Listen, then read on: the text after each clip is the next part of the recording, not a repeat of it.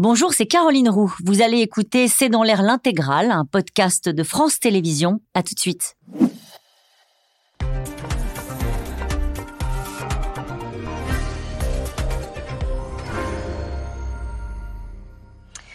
Bonsoir à toutes et à tous. Tout est fou euh, dans cette histoire. Deux mois, jour pour jour après sa marche sur Moscou, Evgeny Prigogine a très certainement péri dans l'explosion de son avion qui rejoignait Saint-Pétersbourg hier soir. Le chef de guerre, connu pour euh, sa violence, ses outrances, pour sa brutalité et la brutalité en particulier de sa milice tentaculaire, avait tenté de poursuivre ses activités, notamment en Afrique, malgré les menaces du Kremlin. Et c'est finalement dans le ciel russe que sa trajectoire c'est terminé. Alors qui a tué Prigogine Les regards du monde entier se tournent vers Moscou et Vladimir Poutine qui a pour habitude de faire disparaître les encombrants, ceux qu'il considère comme des traîtres. Alors que sait-on des circonstances? Que peut devenir la milice Wagner? Prigogine éliminée, la froide vengeance de Poutine C'est une question et c'est le titre de cette émission. Avec nous pour en parler ce soir, Anthony Bélanger. Euh, vous êtes éditorialiste spécialiste des questions internationales sur France Inter. Votre chronique de ce matin portait justement sur ce sujet avec ce titre Evgeny Prigogine et le cannibalisme euh, de l'État russe. Vous nous raconterez pourquoi. Général Dominique Trinquant est avec nous ce soir. Vous êtes ancien chef euh, de la mission militaire française auprès de l'ONU. Cécile euh, Vessier, vous êtes professeur des universités en études russes à l'université de Rennes 2. Merci d'être avec nous ce soir. Sergei Girnov, vous êtes ancien officier supérieur du service des renseignements et de la Fédération de Russie et du KGB. Vous êtes également spécialiste en géopolitique et auteur du livre L'escalade, paru aux éditions Albin Michel. Et nous sommes ce soir en direct de la Russie avec Paul Gogo. Euh, vous êtes en Skype depuis Belgorod, c'est en Russie. Vous êtes correspondant, je le rappelle, pour le journal Ouest France. Bonsoir à tous les cinq. Merci de participer à ce C'est dans l'air en direct. Je commençais cette émission, Paul Gogo, en disant tout est fou euh, dans cette histoire. Je pense que vous n'allez pas me démentir. Euh, que sait-on ce soir? Est-ce que la confirmation de la mort d'Evgeny Prigogine est donnée notamment par les médias russes? Est-ce qu'on a retrouvé son corps? Où en est-on? Oui, alors tout est fou et d'un autre côté, je pense que tout le monde dirait la même chose sur le plateau. On s'y attendait un petit peu. Moi, personnellement, je, pensais que Evgeny Prigogine disparaîtrait dans un accident en Afrique, que le Kremlin allait le laisser en Afrique et le faire disparaître discrètement. On a visiblement choisi l'inverse. Euh, il a été euh, il est mort dans un accident d'avion au-dessus euh, d'une résidence qui appartient à Vladimir Poutine, pour l'anecdote, entre Moscou et Saint-Pétersbourg. Euh, qui est très troublant, c'est que hier soir, les médias russes ont fait tout ce qu'ils pouvaient pour nous expliquer qu'Evgeny Prigogine était mort. Euh, on a tous douté, on a douté euh, un certain temps. Euh, les proches d'Evgeny Prigogine, en tout cas ceux qui le soutiennent, ont douté très longtemps aussi, jusqu'à ce matin. je voyais encore un chat Telegram qui appartient à Wagner qui, toute la matinée, a essayé de, de trouver des hypothèses, d'expliquer les choses. Et puis ce chat a expliqué tout à l'heure qu'ils euh, ont eu accès à une source qui a eu accès à la morgue dans laquelle euh, sont entreposés les corps. Et cette source a reconnu formellement Evgeny Prigogine parce que, euh, comme on le sait, le, le, Evgeny Prigogine a un doigt en moins. Et donc c'est ce qui a permis à cette, source, à cette source de reconnaître le corps. Et en tout cas, ce qu'on a remarqué, c'est vraiment cette volonté de la part euh, du Kremlin par ces médias de nous expliquer qu'Evgeny Prigogine était mort. Euh, et, c'est quelque chose d'assez peu courant en Russie. D'habitude, c'est plutôt l'inverse. D'habitude, on crée un grand flou euh, parce que quand ce sont des situations qui n'ont pas été voulues par le Kremlin, il faut du temps avant d'adapter des éléments de langage et d'expliquer les choses. Là, visiblement, la situation n'était pas une grande surprise pour le Kremlin. Il va y avoir une enquête qui va être menée en Russie sur les circonstances de, l'explosion de cet avion? Oui, c'est quelque chose d'assez, euh, toujours assez étonnant en Russie. C'est-à-dire que euh, s'il y a eu manipulation, s'il y a eu complot, ça vient certainement des services de renseignement qui ont fait leur œuvre dans leur coin. Évidemment, ils n'ont pas prévenu les services de, euh, secours, ils n'ont pas prévenu les secouristes ni les enquêteurs. Et donc, euh, il y a un protocole qui s'est déclenché, comme pour n'importe quel accident. Les enquêteurs travaillent dans les décombres toute la nuit, ils récoltent des preuves, ils essaient de trouver des solutions. Alors, ceux qui enquêtent, euh, c'est un service de police qui est mm. directement lié au Kremlin. Donc, évidemment, il n'y a pas de scoop qui ressortira de cette enquête. On n'aura jamais de réponse, on n'aura jamais d'explication à ce qui s'est passé. Mais en tout cas, formellement, il y a une enquête, il y a eu un accident d'avion, c'est ce que les Russes doivent retenir. On peut spéculer sur les circonstances de cette explosion euh, de, cet appareil dans lequel il y avait aussi le numéro 2, euh, le fondateur de, Wagner Écoutez, toutes les informations qui concourent actuellement disent qu'il a probablement été abattu par un missile solaire. D'accord. Euh, si vous voulez, Prigogine est un vieux renard, hein. donc il avait probablement tout, euh, mis tout en œuvre pour se protéger. Or, protéger pour l'avion, pour qu'il n'y ait pas de bombe à l'intérieur, pour que, etc., ça, il était en mesure de le faire. Mais un missile au-dessus de la Russie, c'est imparable. Là, euh, c'est quelque chose qui est totalement imparable. La, façon, alors on ne voit pas le tir du missile directement. On va voir les images dans un instant, parce qu'il y a eu des images. Hein. Oui, mais alors, les images de l'avion qui tombe. Oui. L'avion tombe parce qu'il a perdu une aile. On perd pas une aile comme ça. Je veux dire, c'est pas un incident comme ça. En revanche, un missile, oui, parce que c'est euh, à côté des, réacteurs en particulier, et donc ça fait tomber.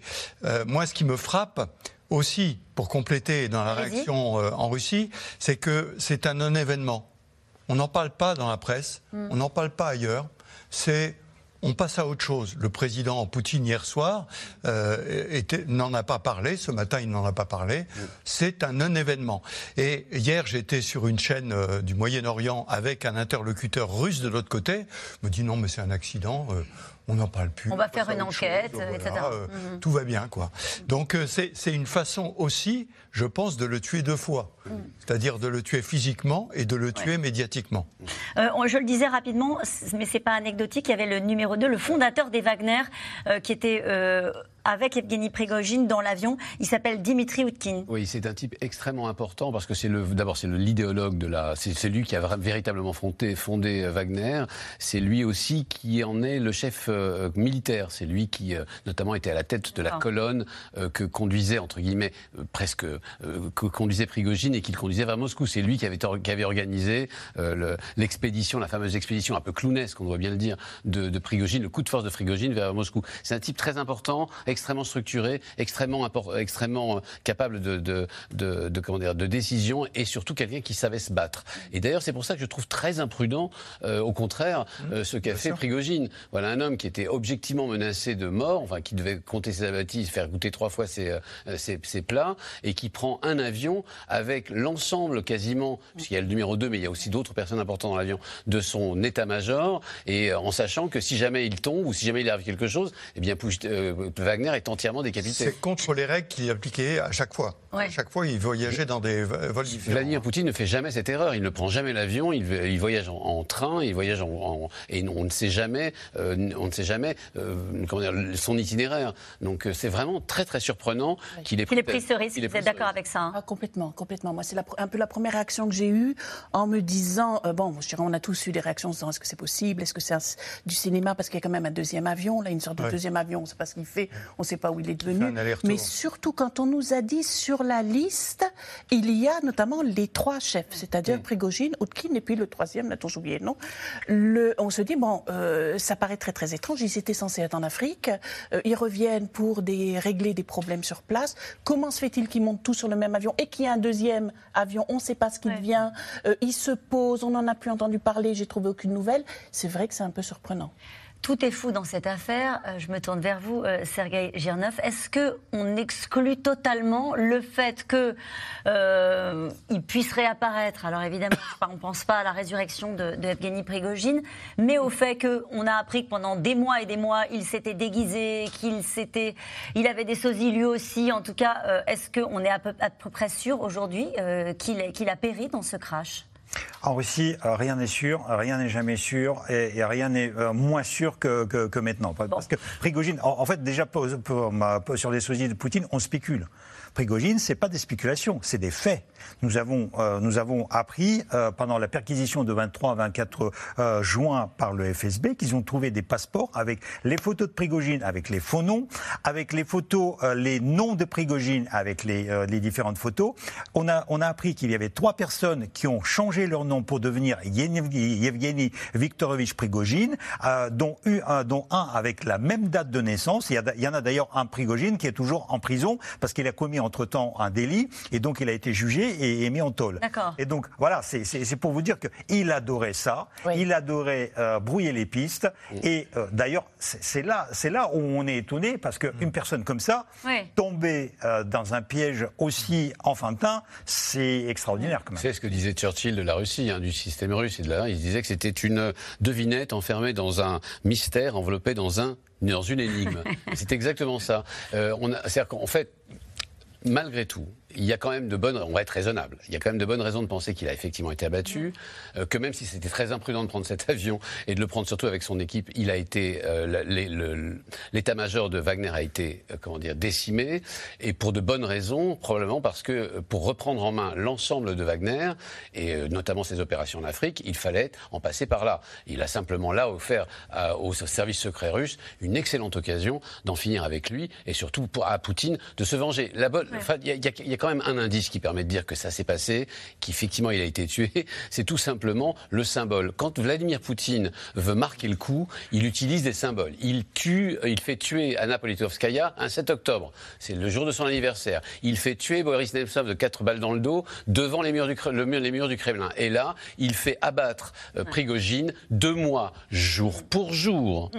euh, au-dessus de. D'une, deux mois, jour pour jour, après son, équipé sur Moscou et quasiment au, à, l'abscisse d'une, d'une, d'une, d'une villa de Vladimir Poutine. Je voudrais avoir la réaction de Paul Gogo sur ce qui vient d'être dit sur euh, euh, ce symbole et le calendrier de, donc de ce 24 août, la date choisie par, euh, par Vladimir Poutine, vraisemblablement. C'est ce que dit à l'instant Anthony Bélanger. Oui, effectivement, dans ce genre de situation très précise, il y a souvent des symboles dans d'autres situations qui peuvent concerner des, opposants euh, ou d'autres sujets d'actualité. Vladimir Poutine n'est pas très symbole, mais quand il faut marquer ce genre d'événement, oui. et hier soir, c'était très frappant, c'était même un peu glaçant de, cynisme, parce que au moment exact où tout le monde se posait des questions sur ce qui venait d'arriver ou pas à Evgeny Prigogine, Vladimir Poutine, il était à Kursk devant un orchestre. Orchestre, c'est le surnom des Wagner. Et, en fait, c'était assez incroyable parce que les médias russes, et notamment le, le du Kremlin, qui est un groupe de journalistes qui suivent Vladimir Poutine au quotidien, euh, s'est amusé à faire plusieurs publications où ils titraient cette photo euh, Vladimir Poutine et un orchestre, alors que c'était pas l'événement, euh, la partie la plus importante de la soirée d'hier dans, dans l'intervention de Vladimir Poutine, le fait qu'il y ait un orchestre. Mais en gros, on a voulu signifier certainement une sorte de provocation. C'est une sorte de signature pour moi de Vladimir Poutine. Il n'y a pas eu, pardonnez-moi juste, Paul Gogo, une dernière question. Enfin, vous restez avec nous toute l'émission, mais sur ce point-là et sur ce qui se passe en ce moment en Russie, ça a suscité un peu d'émotion euh, chez des supporters de euh, Evgeny Prigogine ou pas? Oui, mais alors c'est assez intéressant parce que chez les Russes, il y a quelque chose un peu de. Bon, bah, en même temps, c'est logique, on s'y attendait. Euh, il a trahi Vladimir Poutine, on, savait, on se doutait que ça finirait comme ça.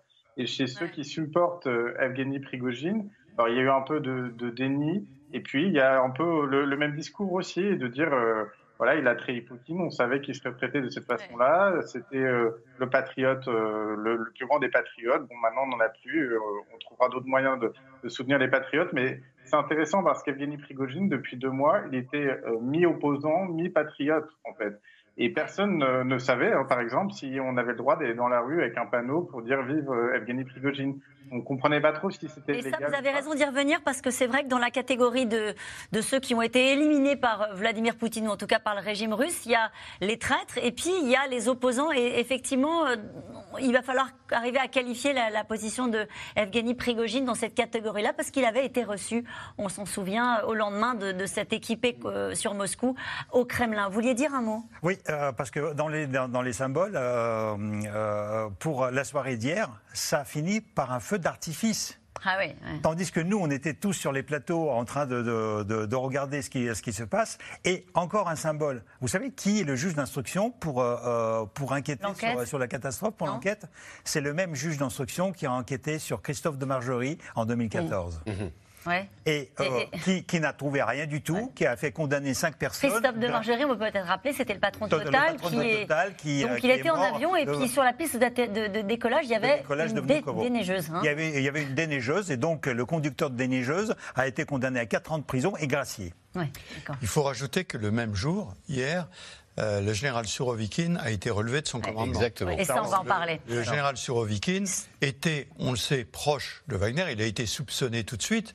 Et ce que tout le monde oublie, c'est qu'aujourd'hui, la défense russe tient en Ukraine grâce à la manœuvre de Et Surovikin. nous allons en reparler dans un instant. Nous allons poursuivre cette, cette discussion. Je voudrais vous donner juste la réaction hier sur le réseau social X euh, de Garry Kasparov, euh, opposant russe, qui a dit les couteaux sont sortis, il y aura du sang. Euh, Vladimir Poutine n'a pas eu, pour l'instant, un mot hein, pour celui qui a été pendant si longtemps l'un de ses chefs de guerre, même si le corps du patron des Wagner n'a pas été encore formellement, officiellement identifié. La responsabilité du Kremlin ne fait visiblement aucun doute, en tout cas pour certains responsables occidentaux. Anne Maquignon et Roquet. Sur ces images tournées hier soir, un avion en chute libre. Il y a deux explosions. Il est en train de tomber. Regarde, il est en train de tomber. Quelques minutes plus tard, des débris en feu au sol et un panache de fumée noire. À bord de l'avion, dix personnes. Le chef du groupe paramilitaire Wagner et son bras droit, le fondateur de la milice, seraient parmi eux. Rapidement, la télévision russe relaie l'information. Yevgeny Prigogine figure sur la liste des passagers de l'avion qui s'est écrasé dans la région de Tver. Cette information a été communiquée par l'agence russe de l'aviation qui a déjà ouvert une enquête.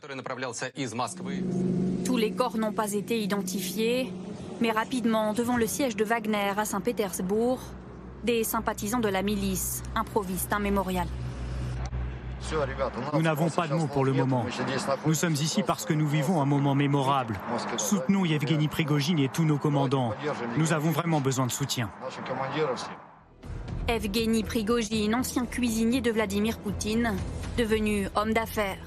Un des visages les plus visibles de la guerre aussi, qui n'a jamais hésité à s'en prendre bruyamment à l'état-major russe. Il nous manque 70% des munitions que nous avons demandées. Shoigu Gerasimov Où sont ces putains de munitions? Des déclarations tonitruantes, jusqu'à une tentative de coup d'État. Le 24 juin dernier, Evgeny Prigogine s'empare d'une ville au sud du pays et menace d'aller plus loin. Pour la dernière fois, nous sommes ici pour voir le chef d'état-major et Shoigu. Soit nous bloquons la ville de Rostov, soit nous avancerons jusqu'à Moscou. Finalement, Prigogine renonce, mais le chef du Kremlin vivra l'épisode comme une trahison. C'est un coup de poignard dans le dos de notre pays et de notre peuple. Depuis, le chef de Wagner se faisait discret. Il a finalement refait surface en Afrique. Lundi soir, pour la première fois depuis deux mois, Evgeny Prigogine est apparu face caméra, en tenue de camouflage, arme à la main et au travail, appelant des volontaires à le rejoindre. Nous travaillons. La température est de 50 degrés. Tout se passe comme nous le souhaitons. Le groupe Wagner mène des actions de reconnaissance et de recherche et rend la Russie encore plus grande sur tous les continents. À peine 24 heures plus tard, son avion s'écrase. Pas de quoi faire réagir Vladimir Poutine. Hier soir, alors que le crash vient d'avoir lieu, le président russe, l'air de rien, salue les héros de son armée qui combattent en Ukraine. À ceux qui sont en première ligne, aux sergents, aux commandants de peloton, d'escouade et de bataillons, aux artilleurs et aux mineurs, aux éclaireurs, aux équipes de chars et de véhicules de combat, aux tireurs d'artillerie et aux pilotes, à tous nos soldats qui se battent avec courage et détermination. Mais pour le monde entier, l'implication de Vladimir Poutine ne fait guère de doute. Tout d'abord, l'Ukraine n'a rien à voir avec cela. Tout le monde sait qui se cache derrière cela. Je ne connais pas encore exactement ce qu'il s'est passé, mais je ne suis pas surpris. Il ne se passe pas grand-chose en Russie sans que Poutine y soit pour quelque chose. Même réaction en France. La ministre des Affaires étrangères, Catherine Colonna, a non sans ironie affirmé que le taux de mortalité parmi les proches de Vladimir Poutine est particulièrement élevé. Alors nous allons revenir sur tout ce qu'il y a eu dans, dans ce reportage, mais d'abord peut-être un mot avec vous, Général. Euh, on découvre dans ce reportage qu'il avait repris des activités, euh, Evgeny Prigogine.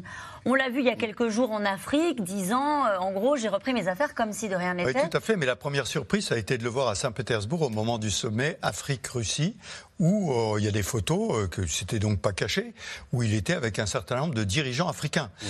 Le, le, euh, une fois que Wagner est explosé après le 24, plus d'action en, Ukraine, une action en Biélorussie dont on reparlera, mais le cœur, c'est quand même l'Afrique. Parce que d'abord, il s'autofinance en Afrique. Et puis, c'est c'est autre chose que la guerre en Ukraine. C'est la déstabilisation de l'Occident sur un autre continent. Et ça, c'est extrêmement important pour la Russie. Et, et Wagner sait que c'était le cœur de son métier.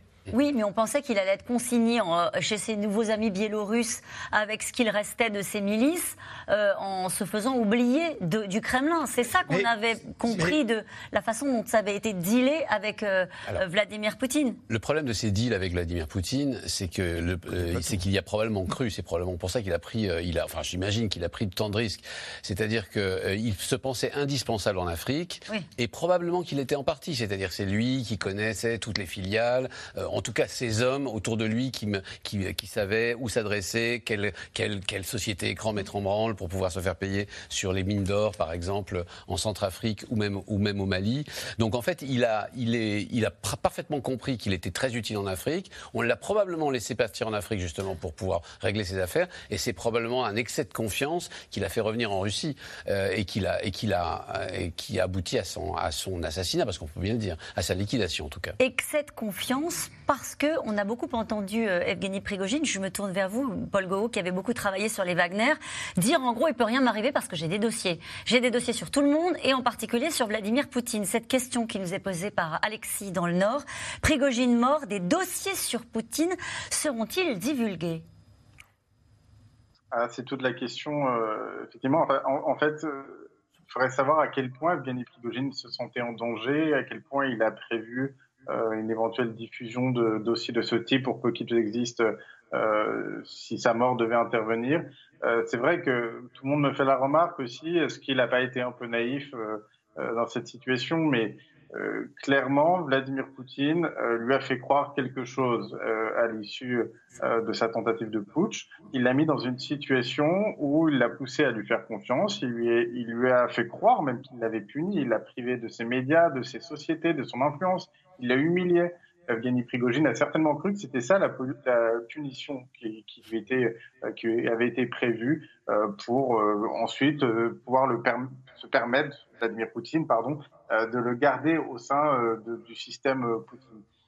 visiblement, il a été un peu naïf là-dessus. Si, alors, on l'a vu à Saint-Pétersbourg pendant le sommet Russie-Afrique, mais pas dans le sommet Russie-Afrique. Il a réussi à faire venir un de ses contacts dans son hôtel dans, à Saint-Pétersbourg et lui n'avait pas été euh, convié à, ce forum. Ensuite, on vient de le voir en Afrique, effectivement. Euh, rien, je pense, moi, que depuis deux mois, euh, le Kremlin contrôlait sa liberté d'expression, ses déplacements, que s'il a été, s'il a pu se rendre en Afrique, c'est parce que le Kremlin l'a autorisé. S'il est revenu d'Afrique, c'est parce que le Kremlin a décidé qu'il pouvait revenir ce jour-là. Et, que tout ça a été sous contrôle du début à la fin, parce que je pense que Vladimir Poutine savait depuis très longtemps, depuis le début, que tout ça se finirait mal pour Evgeny Prigozhin.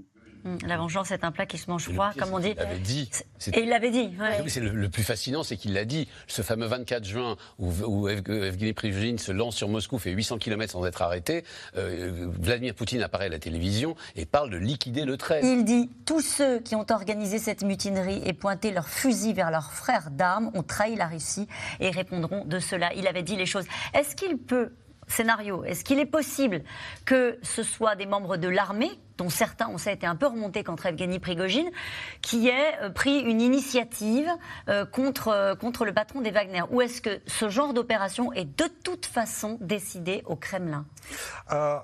Ce genre d'opération est de toute façon décidé au Kremlin, mais en revanche, le Kremlin a pu laisser faire parce que Poutine très très bien pour, euh, il se dirait il suffit que je, le, euh, je, les laisse faire, les militaires, et les militaires se vengeront avec énormément de plaisir, parce que Prigogine a, a, mis, a, mis, aussi, par exemple, Alexeyev, qui était le premier adjoint euh, de la direction générale du renseignement militaire, faisons dans l'embarras, parce qu'en fait, il a disparu, il est arrêté, euh, il, il sera peut-être jugé. Donc, le renseignement militaire lui en veut aussi à Prigogine, parce qu'en quelque sorte, il, est, il les a mis sous les feux euh, de Vladimir Poutine. Donc, les gens, en plus, il a passé dix mois à euh, critiquer Prigogine, Gerasimov et, et Shoigu, et donc là, il s'est créé quand même énormément d'ennemis, de, mais aussi chez les oligarques. Vous savez, il a critiqué aussi les gens riches en disant vous, vous envoyez vos fils et vos filles euh, partout, euh, vos fils ne combattent pas, c'est uniquement le peuple, le petit peuple, le menu peuple qui, qui combat. Non, non, mais il a, il a crié plein de trucs. En revanche, sur les dossiers sur Poutine. Oui, il a des dossiers secrets? Mais mais on s'en fout. Ah bon mais, mais, sur Poutine, mais, mais, sur Poutine, vous savez ce qu'on a, ce qu'on a sorti déjà dans, dans, la première partie de Poutine quand il était à la mairie de Saint-Pétersbourg. Euh, Maria Salier, il y a la commission Marina. Salier, Marina Salier qui, qui, a, qui, a, sorti des dossiers à, Déjà à cette époque-là, on aurait pu le mettre pour 15 ans de, euh, de, de prison en prison, pour 15 ans. Mais il n'y a, pas de dossier euh, secret contre Vladimir Poutine Non, il y a peut-être, mais je crois qu'effectivement, on s'en fiche. Qu'est-ce que vous voulez dire? Je veux dire, que Poutine fait tuer les siens, on le sait. Que Poutine a volé la Russie, on le sait. Que Poutine est richissime et qu'il a un mode de fonctionnement mafieux, on le sait. C'est-à-dire que, oui, c'est intéressant quand les équipes de Navalny, par exemple, font un énorme travail sur les oligarques, sur le ministre, sur les ministres de l'armée, les vice-ministres, pour montrer l'état de la corruption dans le pays. Mais qu'est-ce Poutine, il s'en fiche complètement. il y a quand même une chose que je voudrais rappeler, c'est que euh, Prigogine, on en a parlé par exemple dans le, dans le reportage comme du, cuisinier, oui. Euh, on en parle comme d'un chef de guerre.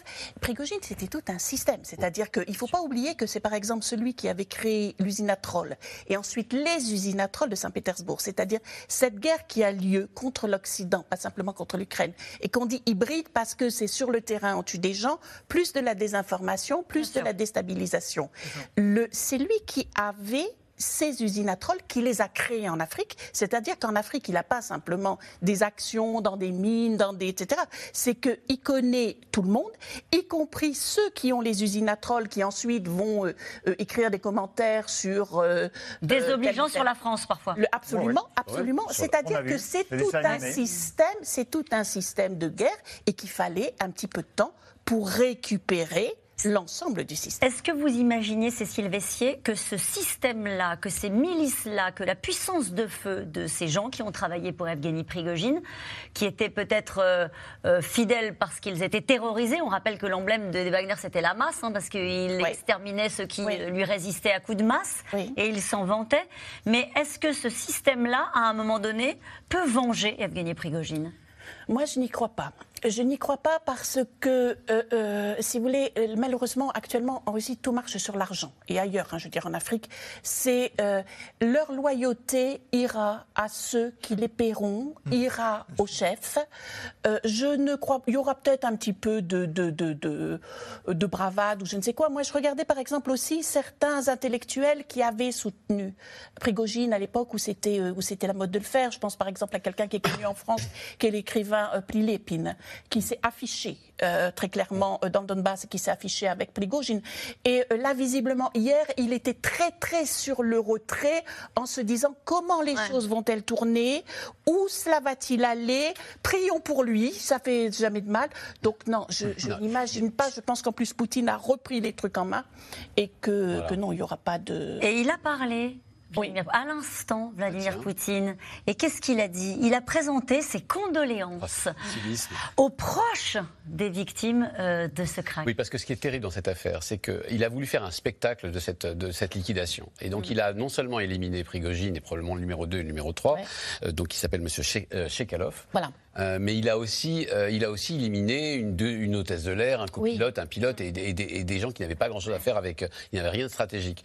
Donc en fait, il a, il a ce spectacle terrifiant de la euh, de l'abattage d'un avion et de, la mort de 10 personnes brûlées dans le enfin euh, dans, dans cette dans, dans, cet accident est à la fois très utile pour pour envoyer un message aux oligarques au cercle au cercle proche mm. et probablement même aux soldats mm. de, enfin aux mercenaires de de, euh, de Wagner. pour leur dire calmez-vous on est mm. capable d'aller jusque là bien sûr. Mais c'est presque c'est presque byzantin comme comme ou baroque comme. Ça vous surprend la façon dont il réagit Vladimir Poutine de présenter ses condoléances aux proches des victimes? Non, pas du tout, parce que sa stratégie depuis deux mois, c'est d'arriver à identifier tous ceux qui, peu ou prou, était pas loin de la rébellion. Euh, de pouvoir, euh, alors on a parlé de Surovikin, mais bien sûr... Surovikin, qui vous nous le disiez, a été écarté le même jour, hein, le hier. Même jour.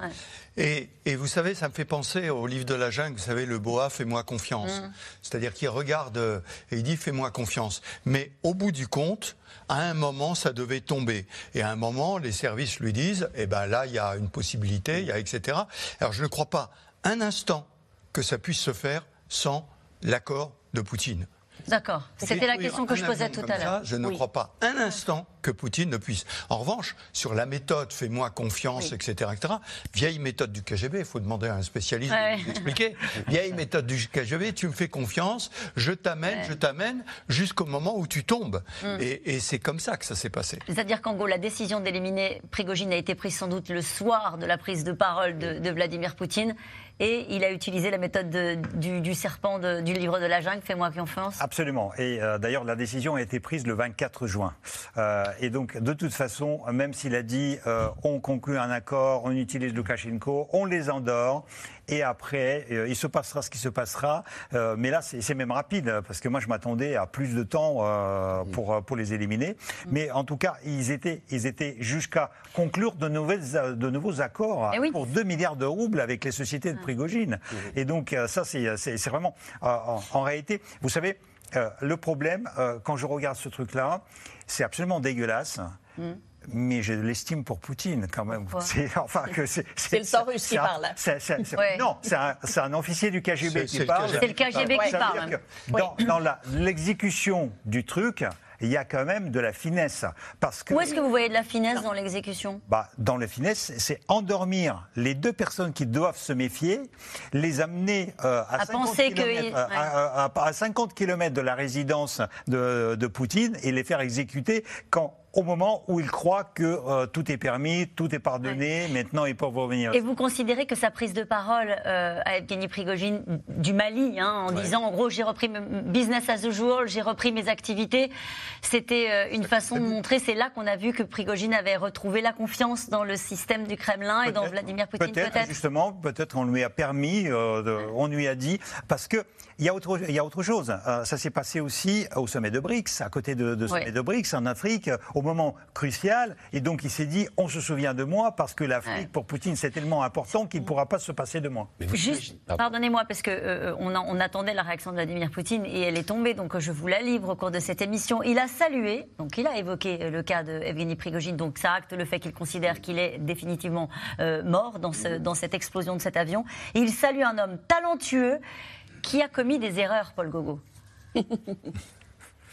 Oui, quelques erreurs, mais c'est intéressant parce que euh, il parle, il, s'est adressé à tout le monde en fait ces dernières 24 heures. Euh, tout à l'heure, j'étais en reportage et euh, je suis passé à côté d'un garage sur lequel il y avait un drapeau de Wagner. Donc je me suis arrêté, je suis allé discuter avec les, les deux garagistes et ils m'ont expliqué que eux ils soutenaient Wagner, euh, mais qui comprenaient rien de ce qui se passait. Ils étaient incapables d'expliquer ce qui était en train de se passer. Je leur dis, vous pensez pas que ça peut être Poutine qui a fait ça? Bah, on ne sait pas, mais on pense pas. C'est peut-être plutôt les Ukrainiens. Donc en fait, il y a plein de gens qui sont dans le doute euh, depuis hier. Et là, il fallait que Vladimir Poutine fasse au moins l'effort de, de, dire, euh, il, il, le dit aussi dans sa déclaration, qu'il y a une enquête qui est en cours, que l'enquête ira jusqu'au bout, qu'Evgeny Prigogine euh, a beaucoup fait pour la, dans, dans la lutte contre le nazisme en Ukraine. Voilà, c'est sa façon de se dédouaner un peu de tout ça aux yeux de la population russe. Ceux qui sont vraiment concernés, les élites ou des soldats qui seraient euh, tentés de se rebeller, eux, ils ont reçu leur message, pas aujourd'hui, mais bien hier soir. Et on va voir dans un instant que certains euh, opposants à Vladimir Poutine, des civils occidentaux aujourd'hui qui sont réfugiés en Europe sont aussi menacés et certains ont été empoisonnés. On va y revenir euh, dans un instant. Juste, on disait euh, l'homme de la, ou la femme de la Russie se dit peut-être ce sont les Ukrainiens. Les Occidentaux, eux, n'ont aucun doute. Quand même, la palme de la réaction, euh, outre le mot d'humour de, de, Catherine Colonna, qui trouve qu'il y a un taux de mortalité assez élevé dans les proches de Vladimir Poutine, cette réaction quand même de Joe Biden qui dit peu de choses ne se passent en Russie sans que Poutine n'y soit pour quelque chose. Oui, et puis surtout, ça parle bien de la nature du régime. C'est-à-dire C'est-à-dire qu'au fond, prenez le, dans n'importe quel pays, y compris dans un pays autoritaire d'ailleurs, euh, Prigogine, qui est un putschiste, hein, qui a tenté de renverser le pouvoir, aurait été pris, euh, et puis ensuite on, lui aurait fait un jugement, et il aurait été condamné de toute façon. Donc il avait, Vladimir Poutine n'avait aucun souci à se faire. Il aurait pu démanteler, euh, comment dire, Wagner, et y compris utiliser le droit pour le faire. Il n'y a aucune raison qu'il le dégomme en plein ciel. Non, on a vraiment affaire à ce que disait Custine d'une certaine manière, c'est-à-dire une monarchie absolue à peine tempérée par l'assassinat. C'est une, une, forme de cette forme de régime cruel, byzantine, barbare pratiquement. Je parle bien du régime, je ne parle pas du peuple russe. Je parle bien du régime euh, qu'il est constamment utile de rappeler. Il n'avait pas besoin d'éliminer de, euh, Prigogine. On discute là d'un comportement ou d'une façon de traiter les affaires publiques euh, qui, qui, rappelle les pires années euh, du tsarisme ou de la... Ou de la... Non, c'est pire, c'est pire. C'est pire. Eh ben, gardez vos réactions les, tous les deux. Je vois que vous voulez réagir. Gardez vos réactions. je voudrais que vous voyez d'abord ce, ce, reportage qui fait écho à ce qu'on est en train de se dire sur les méthodes du régime. Parce que aucun ennemi adversaire de Vladimir Poutine ne peut se sentir totalement à l'abri. Que ce soit, on l'a bien vu, sur le sol russe, bien sûr, mais aussi sur le territoire européen. Hécatombe d'une dizaine d'oligarques décédés lors de suicides douteux ou de circonstances obscures ces derniers mois, mais aussi, comme l'a révélé euh, le site Insider, des activistes, des journalistes russes. Récemment, euh, trois d'entre elles, entre elles, ce sont des femmes, ont été victimes d'empoisonnement et elles ont témoigné. Aubry Perrault et Erwan Lyon. Elles ont fui la Russie, mais la Russie semble les avoir rattrapées. Trois femmes en exil qui auraient toutes survécu à des tentatives d'empoisonnement. C'est le journal en ligne indépendant The Insider qui le révèle ce mois-ci. Elena Kostyuchenko, une journaliste de 36 ans, travaillait à la Novaya Gazeta jusqu'à sa fermeture. Dans la Russie moderne, c'est devenu effrayant de penser autrement que le reste de la société, d'exprimer une autre opinion. Une liberté de ton qui peut être risquée. Octobre 2022, la journaliste se rend à Munich pour obtenir un visa. Mais après un passage au restaurant, son état physique se dégrade. Une amie m'a dit Écoute, tu as une odeur bizarre, laisse-moi te donner du déodorant ou un autre truc. Je suis montée dans le train, je me suis assise à ma place, puis j'ai été aux toilettes. J'en ai profité pour me nettoyer un peu et je me suis rendu compte que je transpirais beaucoup et que oui, j'avais une odeur étrange. Un récit qui résonne étrangement avec celui de Natalia Arnaud, présidente d'une ONG, qui aurait été piégée à Prague après avoir critiqué ouvertement la guerre en Ukraine. Ou celui de la journaliste Irina Babloyan, installée désormais en Géorgie. Après une nuit passée à l'hôtel, elle raconte des douleurs au ventre, une fatigue extrême et une inflammation de la peau. Un ami de Moscou m'a conseillé un médecin. Il m'a dit parle-lui. Je lui ai envoyé les photos. Il était horrifié. Il m'a dit mais quel cauchemar, tu as été empoisonné. L'empoisonnement, mais je n'y avais même pas pensé, pas du tout. Si l'auteur de l'article dévoile ces informations aujourd'hui, c'est qu'il veut mettre en garde des activistes et des journalistes, dit-il, en danger y compris sur le sol européen. Toutes ces journalistes brillantes sont parties à l'étranger. Cela signifie que les services de renseignement russes sont toujours en capacité de mener de telles attaques contre leurs adversaires. Le Kremlin, capable de faire taire des voix dissonantes jusqu'à l'étranger, le phénomène remonte bien avant la guerre en Ukraine. En 2018, l'affaire Skripal, du nom de l'ancien agent double russe, victime d'un empoisonnement en Angleterre au Novichok, fait le tour du monde. Ou plus récemment, avec Alexei Navalny, premier opposant à Vladimir Poutine. En 2020, il est pris de maux de ventre violents dans un avion, qui finit par atterrir en urgence. Il met en scène plus tard ce qu'il présente comme les aveux des agents du FSB qui l'auraient empoisonné. Si le vol avait été un peu plus long et qu'il ne l'avait pas fait atterrir si soudainement, les choses auraient pu se passer différemment. Mais les opposants ne seraient pas les seuls ciblés par ces attaques. Depuis 2022, épidémie de suicides ou de morts accidentelles dans les proches du pouvoir russe. Piotr Kouchourenko, ancien secrétaire d'État, n'est jamais rentré d'un séjour professionnel à Cuba. Le député Pavel Antov, alors en voyage en Inde entre amis, est découvert dans une mare de sang devant son hôtel. Nous sommes en contact avec le consulat de Russie situé à Calcutta et ils nous aident pour tenter d'avoir une enquête complète. Mais la Russie collabore-t-elle vraiment alors que la liste des décès d'oligarques russes s'allonge depuis un an Comme Dimitri Zelenov qui officiellement a chuté d'un balcon en France. La méthode n'étonne pas l'ancienne première fortune de Russie et désormais opposant au régime. Le pouvoir russe n'est pas une oligarchie. C'est une dictature.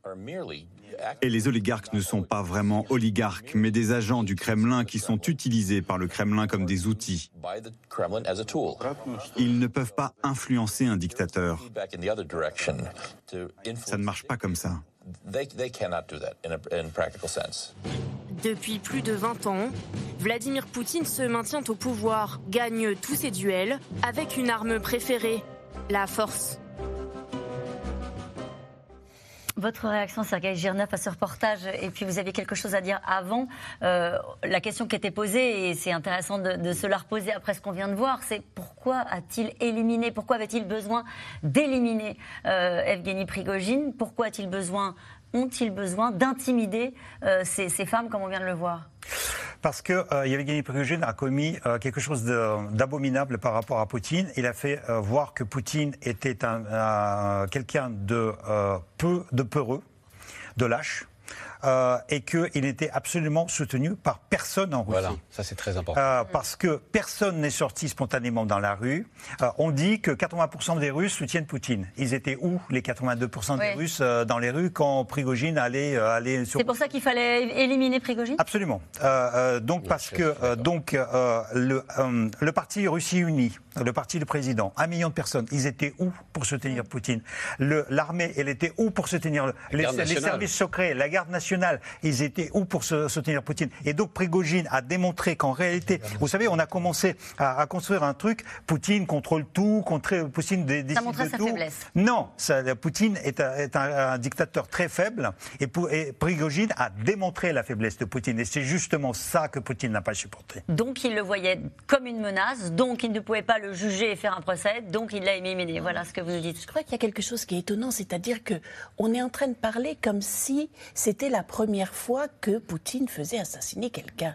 Mais je veux dire, ça fait 23 ans qu'on n'a que ça. Et simplement maintenant, effectivement, on repère les signaux.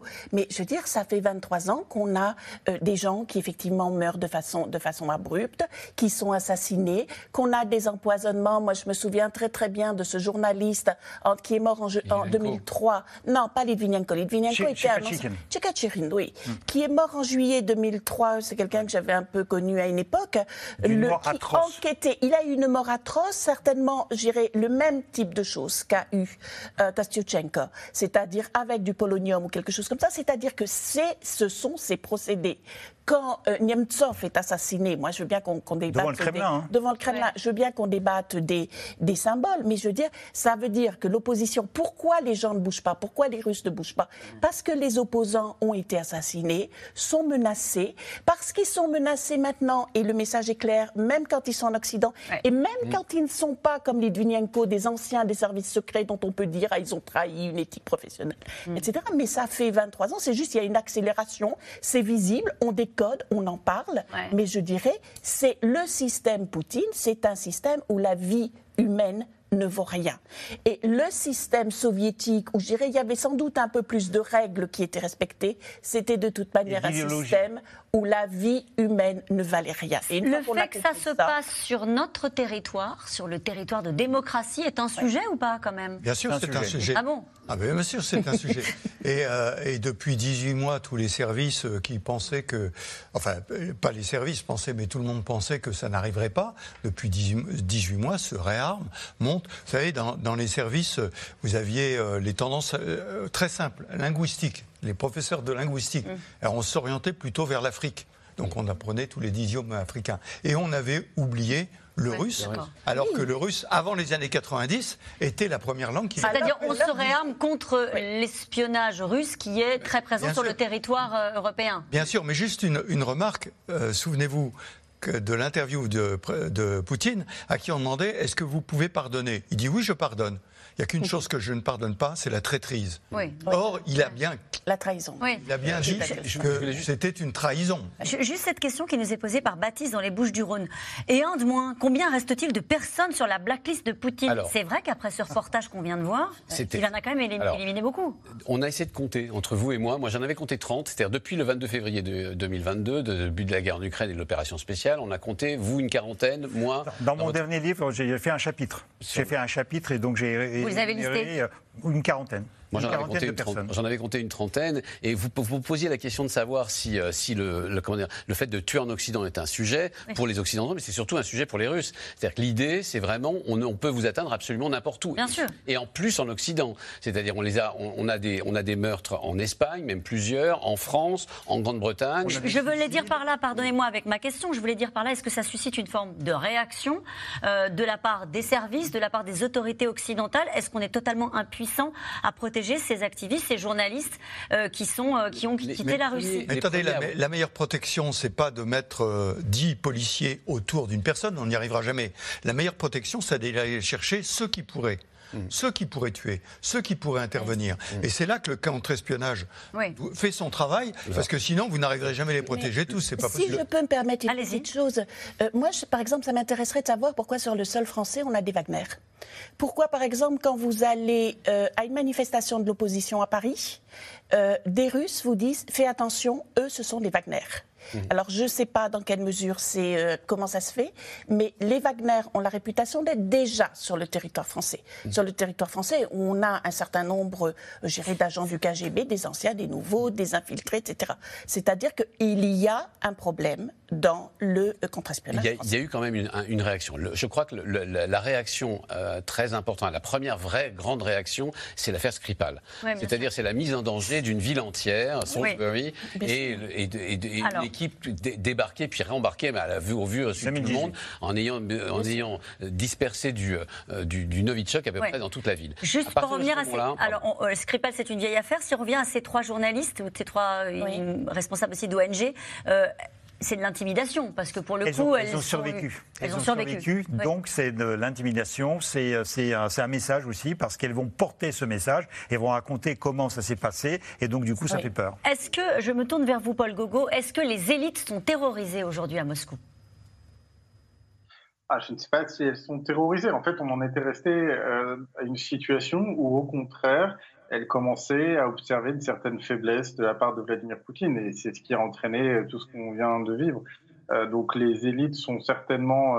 Euh, en, fait, il y a deux interprétations de tout ce qui vient de se passer. On peut en conclure que Vladimir Poutine est affaibli ou euh, qu'il est renforcé, qu'il est au contraire plus fort maintenant, qu'il a montré qu'il avait encore la main sur tout le pouvoir, sur l'élite. mais la réalité, c'est certainement un mélange des deux. C'est-à-dire que, que, oui, là, il est fort, oui, il est capable de tuer quelqu'un euh, à deux pas de Moscou, de se débarrasser de tous ses opposants, d'intimider tous ceux qui, s'opposent euh, à ses éléments de langage et, à ses projets. Euh, et de l'autre côté, eh ben, plus il fait ça, plus il se crée d'ennemis. Et, et, qui sait, peut-être qu'en ce moment, dans les services au sein du ministère de la Défense, en tout cas pas au ministère, mais dans l'armée, il y a des gens qui sont furieux de ce qui vient de se passer, ou peut-être que des conflits sont en train de naître et ça prendra d'autres formes. Euh, on n'imaginait pas que les choses se développent autrement qu'avec du sang de toute façon. Le jour où ces élites allaient s'entretuer, euh, peut-être qu'on a atteint aujourd'hui ce moment où elles vont s'entretuer de façon plus ou moins discrète. Là, c'était pas très discret.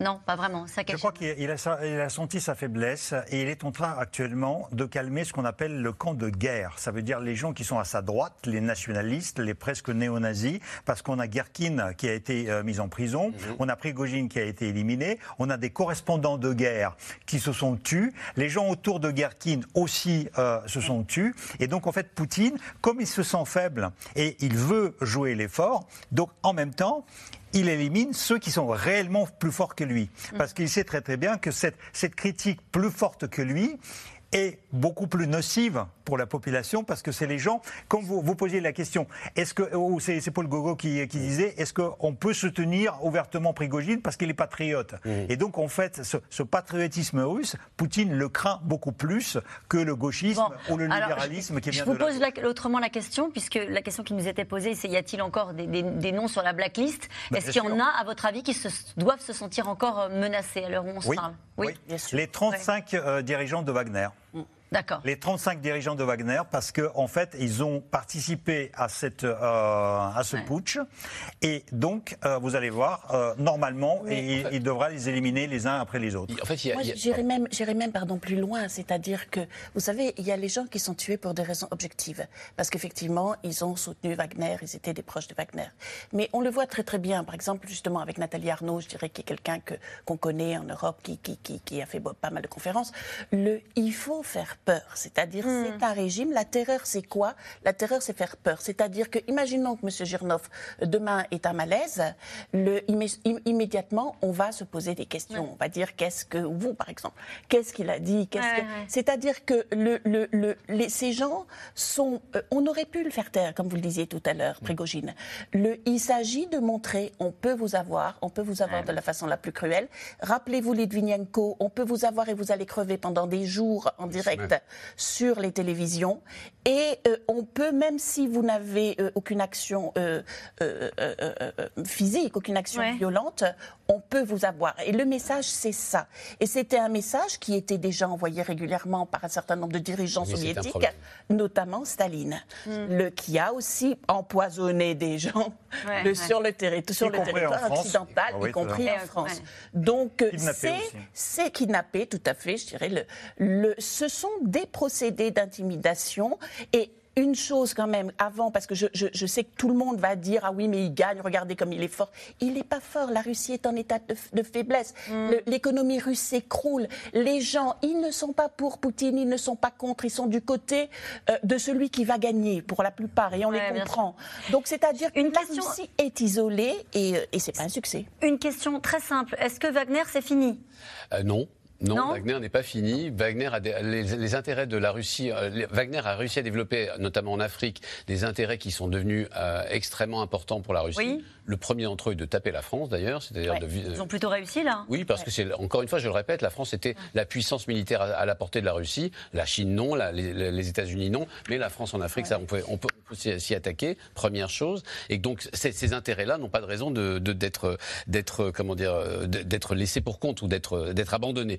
Wagner. Qui va reprendre le flambeau? Peut-être probablement. Alors, justement, c'est le problème. Parce que vous avez en, en Afrique le meilleur de Wagner, c'est-à-dire des gens qui sont extrêmement aguerris et qui n'en font pas partie de, ces repris de justice, mais qui sont au contraire mm. des mercenaires aguerris. Mm-hmm. Et qui, pour il y avait une partie des raisons pour lesquelles ils, sont, ils partaient en Afrique et restaient en Afrique, ils sont 5000 en tout, hein, à peu près, entre, entre la Centrafrique, etc. C'était effectivement parce qu'on gagnait beaucoup d'argent et parce qu'on suivait aussi Prigogine, mm. cette espèce de, de destin romantico, euh, euh, romantico guerrier, euh, viriliste derrière Prigogine. Donc ça, ce sera probablement la partie la plus difficile à reprendre. Bon. Hein. Mais est-ce que, est que l'objectif de Vladimir Poutine, c'est euh, d'éliminer Prigogine, mais de continuer à faire travailler les Wagner si ça le sert? Est-ce que ça, c'est possible comme scénario? je, vais contredire. Wagner, sous cette forme, c'est fini. D'accord. Parce que, parce que en fait, ah. ce que va vouloir faire euh, le Poutine, c'est de faire travailler directement le GRU avec ces gens-là. GRU, c'est les services, les services secrets.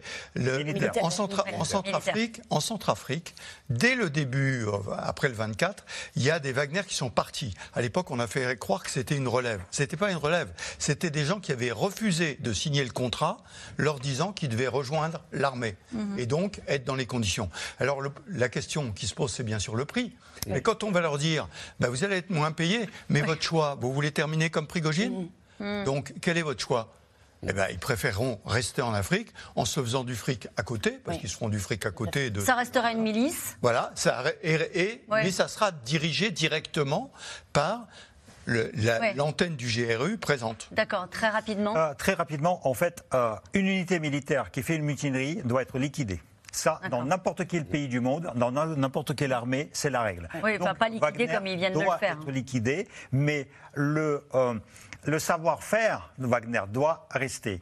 Et la dominance de, ce que Wagner fait en Afrique doit rester. C'est ça le problème pour Poutine. On peut juste préciser que cet après-midi, à l'instant, Vladimir Poutine a salué la contribution euh, d'Evgeny Prigogine en Ukraine. C'est vrai que l'une des seules euh, victoires donc, que peut revendiquer la Russie, c'est naturellement Bakhmut. Ce qui nous emmène euh, au dernier reportage euh, sur le, terrain. On est tous très enthousiastes pour évoquer ce sujet-là. Pardon de vous couper la parole, mais je vous la redonnerai tout de suite après. Sur le terrain, en tout cas, c'est un jour sans fin pour les soldats ukrainiens lancés dans la contre-offensive depuis près de trois mois.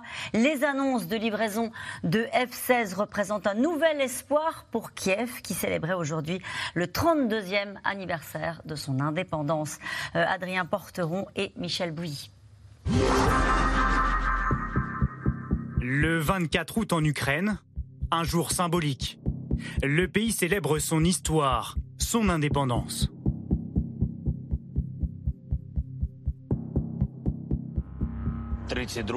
Nous célébrons aujourd'hui le 32e anniversaire de notre indépendance, l'indépendance de l'Ukraine. C'est une valeur pour chacun d'entre nous. Et c'est pour cela que nous nous battons tout le monde est important dans ce combat. Un message d'unité et surtout d'espoir, alors que la contre-offensive lancée en juin dernier patine. Sur le front, le spectre d'un combat sans fin. Une guerre de position où chaque centimètre carré est compté. Les forces armées ukrainiennes ont continué à progresser sur le flanc sud autour de Bakhmut au cours de la semaine écoulée et ont libéré 3 km, ce qui porte la superficie totale à 43 km. L'armée ukrainienne a beau continuer à diffuser ces images de prise de guerre, comme ici, dans le village de Robotine au sud de Zaporizhia, mais dans les faits, ces avancées que l'on voit en bleu sont bien maigres. Les territoires récupérés par l'Ukraine représenteraient seulement 0,1% du pays, des soldats usés après 18 mois de conflit. L'ennemi apprend lui aussi. Au début de la guerre, ils étaient comme des pigeons. Aujourd'hui, ils sont plus forts parce qu'ils apprennent. Et c'est mauvais. Nous devons les chasser dès que possible. Des Ukrainiens à la peine, qui doivent aussi faire face aux assauts russes. Les troupes de Moscou concentrent leurs efforts sur le nord du pays. La puissance de feu ennemi fait trembler les habitants de la ville de Kupiansk. Ils sont une nouvelle fois obligés de fuir leur habitation. Je suis malade. Je dois faire sortir mon petit-fils. Mon état est grave. J'étais à l'hôpital à Kharkiv. Je suis rentré un peu à la maison et maintenant je dois partir. Il y a beaucoup d'équipes de volontaires et d'organisations dans cette région, mais il y a aussi beaucoup de demandes d'évacuation. Les organisations sont débordées. On a donc décidé d'apporter notre aide aujourd'hui. Une bataille dans les airs, qui se joue aussi à coups de drone pour les deux belligérants. Sur ces images, le ciel ukrainien s'illumine au-dessus du Danube. L'armée tente d'abattre un drone kamikaze russe en vain. Il termine sa course dans cet entrepôt de céréales. Une stratégie de Moscou pour stopper toute exportation après la fin de l'accord sur les céréales. Et côté ukrainien, les pertes sont considérables. Au total, 270 000 tonnes de céréales ont été détruites durant le mois d'attaque contre les ports. Face aux drones russes, les forces de Kiev espèrent répondre rapidement avec des avions de combat. En déplacement au Danemark la semaine dernière, Volodymyr Zelensky est le premier à tester ces F-16 américains. Des armes redoutables, bientôt aux mains des Ukrainiens, sourire affiché et discours de circonstance. Nous sommes aujourd'hui convaincus que la Russie perdra cette guerre. Le Danemark, les Pays-Bas et la Norvège ont promis l'envoi d'une cinquantaine de ces appareils. Mais les Ukrainiens vont devoir s'armer de patience, car ces livraisons ne devraient pas voir le jour avant au moins 6 ou 7 mois. Et cette question qui nous est posée par Alain dans le Val-de-Marne, peut-être pour vous, Paul Gogo, des combattants du groupe Wagner sont-ils encore présents en Ukraine? Officiellement, non. Hein. Vladimir Poutine a mis un point d'honneur à ce que tous les soldats de Wagner soient rapatriés le plus vite possible. Euh, il voulait vraiment, euh, il s'est engagé hein, il y a deux mois à faire perdre toute son influence à Evgeny Prigogine. Et Evgeny Prigogine avait une partie de son influence dans le fait qu'il était actif dans le Donbass et qu'il obtenait des succès dans le Donbass Donc le, plus rapidement possible, ça a été la priorité, ça a été de, faire sortir tous ces mercenaires du Donbass. Alors après, il y a plein d'autres sociétés privées, euh, c'est des espèces de freelance, hein, les Wagner. Vous pouvez euh, démissionner et passer euh, dans une autre société militaire ou vous engager dans des bataillons locaux. Donc peut-être que ces hommes sont encore là-bas, mais en tout cas, Wagner en tant que tel n'est plus présent dans le Donbass. Mmh, général oui, non, le Wagner a permis à l'armée russe d'obtenir une victoire Bakhmut euh, dans les derniers mois. À Poutine. Euh, avec, euh, avec, avec en particulier cette expression épouvantable qui était le hachoir à viande. C'est-à-dire que c'est pas une victoire militaire. Je veux dire, c'est pas une victoire militaire. Il a envoyé des, mm. des, milliers d'hommes se faire massacrer. Et quand il l'a choisi, il faut s'en souvenir, quand il a choisi, il a dit je m'en vais et vous envoyez des unités de l'armée russe me remplacer parce que moi je m'en vais. Et donc cette et, c'est vrai qu'au moment, après le 24, lorsque le choix a été donné, vous rejoignez l'armée russe, ou peut-être d'autres milices, ou vous rentrez chez vous, ou vous allez en Biélorussie. C'était les choix qui étaient donnés.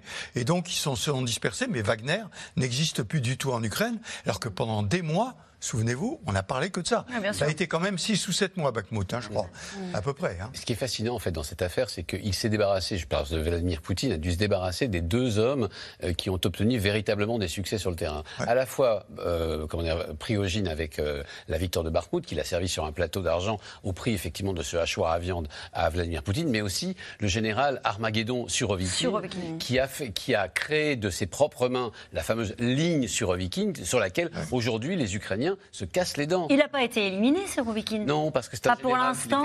En, grande il a été relevé. Il oui, relevé, mais pas éliminé physiquement. Mise à la Ah bah c'est pas pareil exactement. Ah vous pensez aussi oh, bah, Il doit se sentir menacé Pourquoi pas Il est assigné à domicile, on verra. Il est assigné à domicile. En fait, en fait, il va passer certainement dans l'inspection générale du ministère de la Défense. Donc, on va le payer le même salaire à ne rien faire. Et il va finir comme euh, le général Gilco, dont on a parlé la semaine dernière, qui est mort à 58 ans parce qu'il se ronger les freins parce qu'on l'a on a mis, on a mis sur la touche. Les gens qui ont passé 40 années dans les tranchées euh, en Syrie, en Tchétchénie, partout, ils peuvent pas rester euh, à jardiner euh, dans leur jardin. Mm. Donc, Mais il, il, est aussi très corrompu, il est richissime.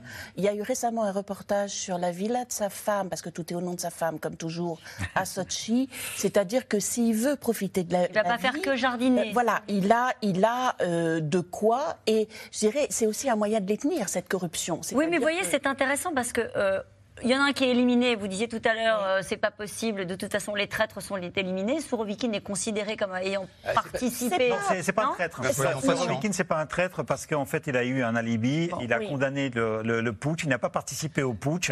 Euh, et donc, en, fait, et, surtout Poutine. Il y, y, a une chose. Poutine mène une guerre. Vous ne pouvez pas faire la purge chez les généraux et chez les militaires pendant la guerre. Vous pouvez faire Pourtant, avant la guerre. Non, non, non. Bah. et vous pouvez faire avant la guerre ou après la guerre. Parce que les gens qui ont des armes, ils peuvent quitter le front et, régler les, comptes. Et donc, en fait, il, il, euh, il envoie les messages. Ouais. Mais il ne les met pas chez les militaires. Je voudrais me tourner vers Paul Gogo. Euh, Paul Gogo, il y a une différence entre les opposants, euh, les traites, dans, en gros, est-ce qu'on est éliminé, on est empoisonné, et puis finalement, pour être euh, intimidé. On voit bien qu'il y, a une espèce d'échelle des, valeurs, c'est comme ça que vous le diriez, entre les opposants politiques à Vladimir Poutine, euh, qu'il faut forcément éliminer, et euh, des gens qu'on veut intimider. Oui, alors ça a un peu fait partie de la, du personnage Vladimir Poutine qu'on a créé. Alors c'est pour ça que je suis très méfiant. Je ne fais pas vraiment partie de ceux qui vont vous dire c'est un homme fort, il est capable de tout, euh, il tient tout le monde, il a des règles très strictes. Euh, le, fait est le fait est que Vladimir Poutine a effectivement toujours expliqué qu'il y avait des traîtres d'un côté, les opposants de l'autre, que les opposants avaient au moins l'avantage euh, de, s'opposer au grand jour à Vladimir Poutine, et donc il les respectait un petit peu plus que les traîtres. Les opposants, on les mettait en prison ou on les empoisonnait, les traîtres, on finissait par les tuer. ce que je remarque, c'est que depuis quelque temps, Vladimir Poutine, comme on l'a tous remarqué, je pense, c'est engagé dans une sorte de fuite en avant. Il y a une pouvoir, il y a la guerre, il y a plein de choses qui poussent à se radicaliser. Et j'ai la sensation euh, que cette limite, cette différence entre traître et opposant est en train de disparaître parce que, on en parlait tout à l'heure, les empoisonnements euh, euh, de, de, nos consoeurs russes, voilà, ce sont juste des gens, des journalistes qui écrivent en russe depuis l'étranger je sais que Irina, qui fait partie des personnes empoisonnées, elle se rendait encore en Russie parfois pour faire son travail. Elle n'avait pas tourné le dos à la Russie. Elle n'avait pas annoncé officiellement qu'elle devenait opposante à Vladimir Poutine. Et, pourtant, ça n'a pas empêché de se faire empoisonner. Donc, visiblement, on estime que euh, tout le monde doit souffrir de solutions radicales aujourd'hui, que tout, tout ce qui s'oppose au Kremlin euh, doit être euh, stoppé de cette façon-là. Allez, nous revenons maintenant à vos questions. Merci d'avoir écouté C'est dans l'air. Comme vous le savez, vous pouvez désormais écouter l'intégrale, mais aussi l'invité ou vos questions à nos experts. Tous ces podcasts sont disponibles gratuitement sur toutes les plateformes de streaming audio. Et pour le replay vidéo, c'est sur France.tv, bien évidemment. À bientôt.